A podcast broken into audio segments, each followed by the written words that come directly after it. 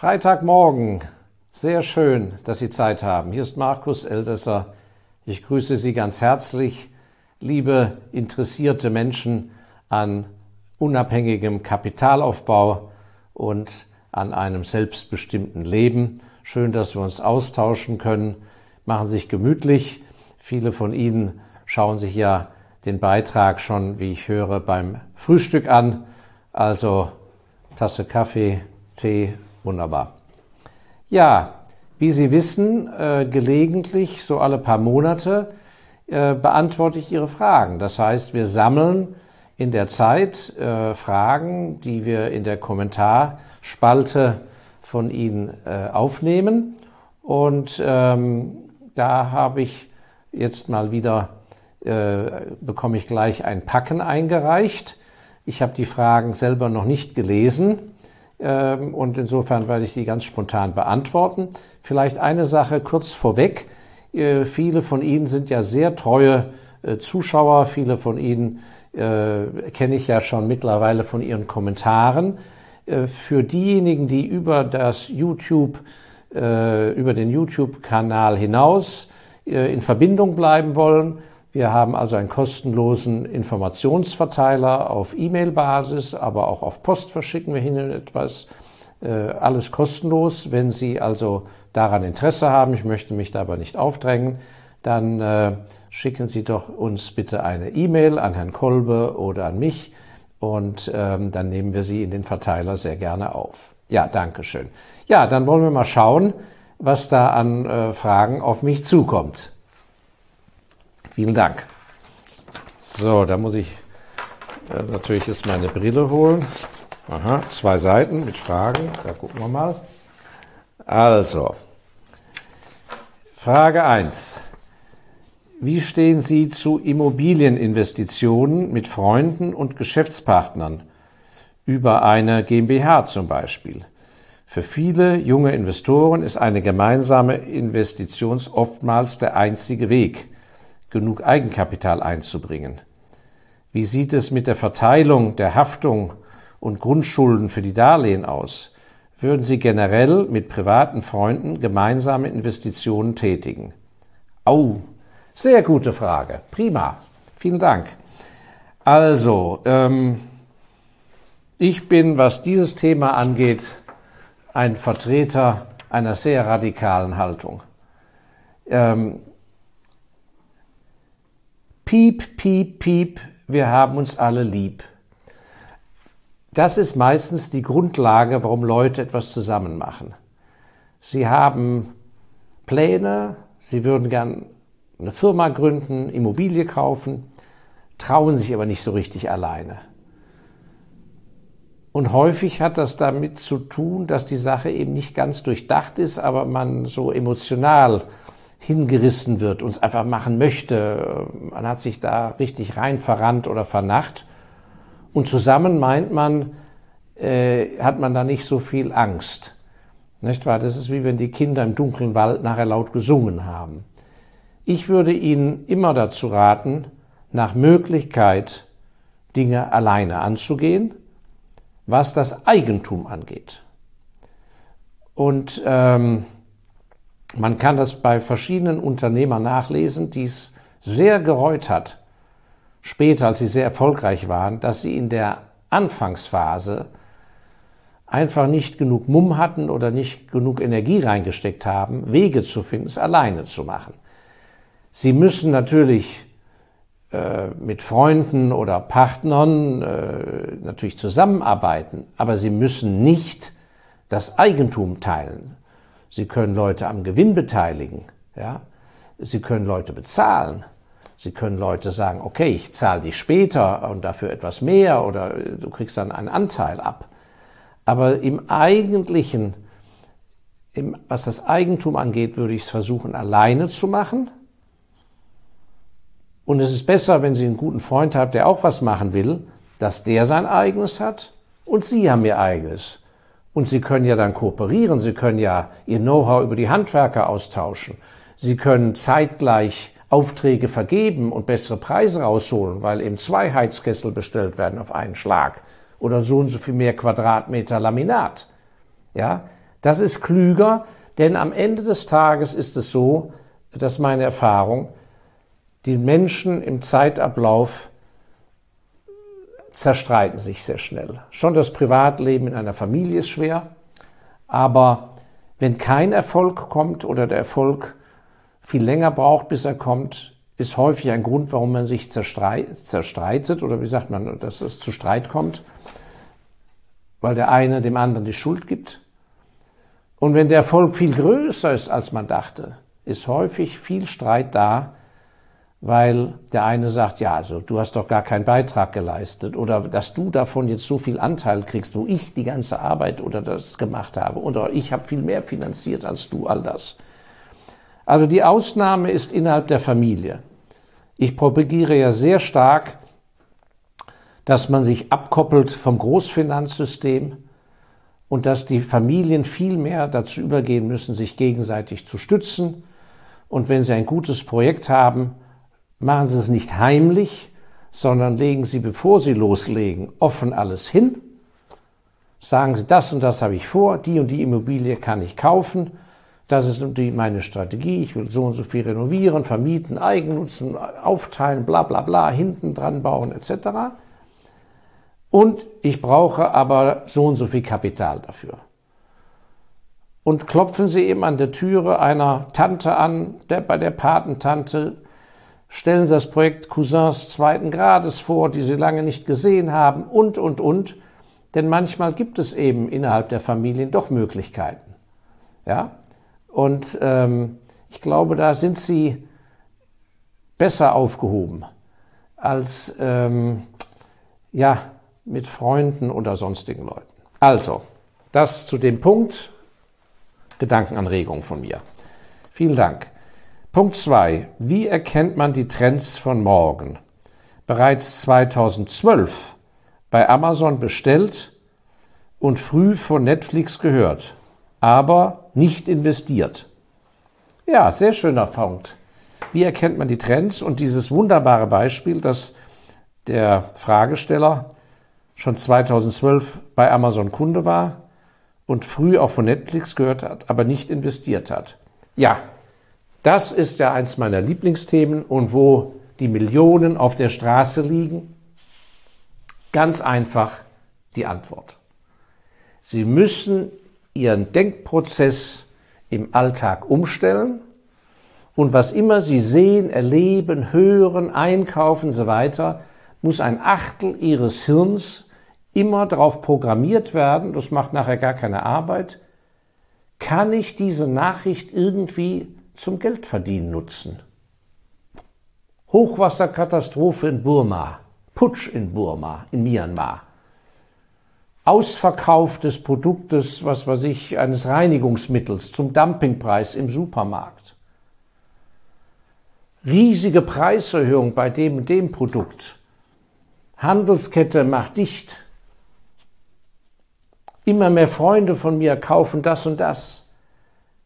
All das muss mit einem Achtel des Gehirns notiert werden und entweder sofort oder aber eine Notiz gemacht im Handy oder auf Papier und später eine Woche drauf muss der Sache nachgegangen werden, kann ich als freier Kapitalbesitzer, ohne meinen Beruf zu ändern, mit meinen finanziellen Mitteln davon profitieren. Und das geht dann, wenn man die Möglichkeit sieht, über eine Aktiengesellschaft oder über einen spezialisierten Fonds von diesem Trend zu profitieren. Und ob es ein Trend ist oder nicht, das kann man draußen in der Realität abschätzen. Entweder indem man es selber klar erkennt, wie in diesem Fall mit Netflix und Amazon. Da hat ja nur der, dieser Denkprozess, das, das eine Achtel des Gehirns hat gefehlt. Also der, die kaufmännische Beurteilung von Nachrichten und von Dingen im realen Leben. Ja? Wenn Leute immer weniger Plastiktüten angeboten bekommen, muss man überlegen, ja, wer profitiert denn dann davon? Ja, wer der Loser ist, ist recht schnell klar. Das ist ja auch ganz wichtig, dass man da nicht investiert. Also das ist der ganze, das ist der ganze Trick. Und da wird man im Laufe der Jahre immer besser. Sie sollen ja nicht äh, zu einem Apparatschik werden, nicht wahr, der, der äh, nur noch da über das Geld nachdenkt. Aber das gehört einfach mit dazu, innerhalb des Kopfes über, was weiß ich, Freundschaft, äh, eine gute Antenne zu haben, Mitgefühl, Bildung, besseren Beruf und genauso die kaufmännische Beurteilung für sich selber. Und das ist eben häufig mit im deutschsprachigen Raum, zumindest in Österreich und in Deutschland, mit einem Tabu besetzt. Und von dem Tabu müssen sich befreien. Sie müssen sich sogar mit diesen Themen so beschäftigen, sonst wird aus ihrem Kapital nichts. Vielen Dank für Frage 2. So, Nummer 3. Was denken Sie über Online-Broker für Aktienhandel und, Depotführung? Ist das eine echte Alternative oder würden Sie ein Depot bei einer renommierten Bank vorziehen? Das ist eine reine Geschmackssache. Ich kenne beides. Ich bin schon seit über 30 Jahren bei, mit gewissen Depots bei Online, bei einem sehr großen Online-Broker in Amerika für amerikanische Aktien. Und genauso bin ich mein Leben lang bei einer sehr renommierten oder bei sehr renommierten Banken. Das eine ist sehr teuer und das andere ist äußerst preisgünstig. Beim einen setze ich die Dinge selber um und bekomme eine Antwort und ein Resultat innerhalb von Bruchteil von Sekunden. Und bei der anderen Adresse bekomme ich Sachen noch per Post zugeschickt und erfahre Jahre später oder nur per Telefon, wie denn die Order ausgeführt wurde. Manche Menschen haben einen Mix. Das ist eine Frage, aber es hängt natürlich auch vom Volumen ab. Wenn Sie nicht genug Geld haben, brauchen Sie nicht zu einer renommierten Bankadresse. Erstmal müssen Sie eine finden, die zu Ihnen passt. Das ist gar nicht so einfach. Und zweitens ist es auch teuer und es rechnet sich erst ab einer gewissen Summe. Das heißt aber nicht, dass jemand, der sehr viel Geld hat, unbedingt zu einer renommierten Adresse gehen muss. Wichtig ist, dass Sie sich einfach damit auseinandersetzen und wenn Sie die Möglichkeiten haben, innerhalb Ihres Vermögenszuschnitts, dass Sie mal abklopfen und sagen, okay, ich habe jetzt jahrelang nur mit einer renommierten Bank gearbeitet. Für mein weiteres Vermögen will ich jetzt mal sehen, dass das woanders hinkommt. Oder umgekehrt, dass man sagt, ja, bisher hatte ich wenig Geld, jetzt auf einmal habe ich viel Geld, dann schaue ich mir das mal an. Also und deshalb propagiere ich ja sehr dafür, dass Sie, wenn Sie Reisen unternehmen, verlängertes Wochenende und so weiter, investieren Sie doch mal ein Stündchen und machen einen Termin in der fremden Stadt oder im Ausland und äh, hören sich mal an, wie das da sich so, was da es gibt. Und da können Sie über die Grenzen wunderbar arbeiten. Gibt ja keinen Grund, warum Sie nicht einen interessanten Broker äh, in äh, Stockholm besuchen oder eine renommierte Bankadresse in London oder in der Schweiz oder Liechtenstein oder in Süddeutschland, wenn Sie in Norddeutschland wohnen. Schauen Sie mal. Also mein Plädoyer, ich glaube, ich habe das auch in meinem Buch geschrieben, des klugen Investors Handbuch oder in dieses Buch ist bares Geld wert, war es, glaube ich. Ähm, zwei Jahre sich dafür nehmen und etwa vielleicht zwölf Termine Besuchstermine machen. An manchen Städten können Sie ja zwei, drei Termine auf einen Schlag machen. Dann haben Sie einen sehr guten Überblick über sogenannte renommierte Bankadressen und äh, das Gleiche können Sie ja zeitlich einchecken, äh, investieren in Online-Broker und da kommt es einfach auf den Background an, wer steht dahinter und ob Ihnen einfach die ganze Technik sympathisch ist, weil die ist sehr unterschiedlich. Und ähm, ja, empfehle ich insofern beides. Das Entscheidende ist, sich im rechten Moment, im rechten Zuschnitt damit zu beschäftigen. So, dann haben wir Punkt 4. Welche Rolle spielen für Sie Moral und Ethik als Kriterien bei der Auswahl von Branchen und Unternehmen für ein Investment? Welche Rollen spielen für Sie Moral und Ethik als Kriterien bei der Auswahl von Branchen und, und Unternehmen für ein Investment. Moral und Ethik. Ja, das ist ein sehr großes Thema und da kann ich nur sagen, das muss jeder für sich selber beantworten.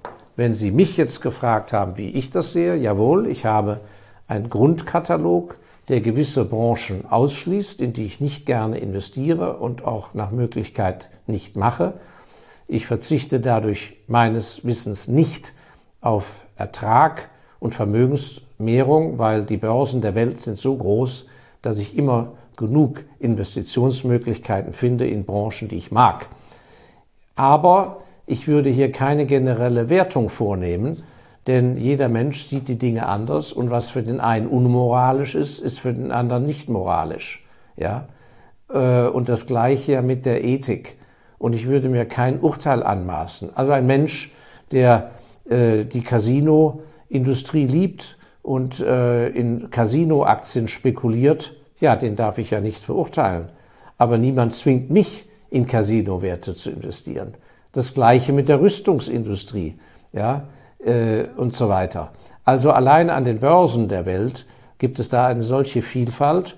Entscheidend ist, dass Sie sich in Ihrer Haut wohlfühlen und ich plädiere immer dafür, dass Sie Ihr Kapital sehr ernst nehmen. Viele von Ihnen gehen viel zu leichtfertig und viel zu schnell mit den Entscheidungen um, wenn es um Ihr Kapital geht. Sie verschwenden mehr Zeit auf die Auswahl eines Automobils, eines Reiseziels oder welchen Swimmingpool Sie in den Garten hinten reinsetzen. Da verwenden Sie mehr Zeit und mehr Grips als auf die Investition Ihres Kapitals.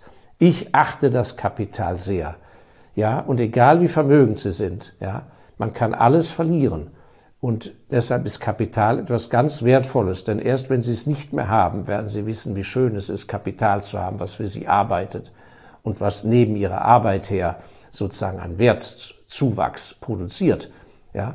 Und äh, dass das funktioniert, habe ich ja seit 20 Jahren im ME-Fonds Special Values äh, äh, ja, vorexerziert. Und da sind wir überhaupt erst am Anfang dieser großen Vermögensvermehrungsreise, die wir in aller Ruhe voranschreiten. Aber warum geht das? Weil wir mit allergrößtem Respekt umgehen und dass man doppelt und dreifach überlegt, ist diese Firma es wirklich wert, dass sie mein Kapital bekommt? Und ich akzeptiere da jeden Maßstab, den jeder anlegt. Wenn jemand in der Unterwelt arbeitet, das ist ja auch legitim. Man weiß ja nicht, warum der Mensch dort äh, gelandet ist. Das muss man ja auch hinterfragen.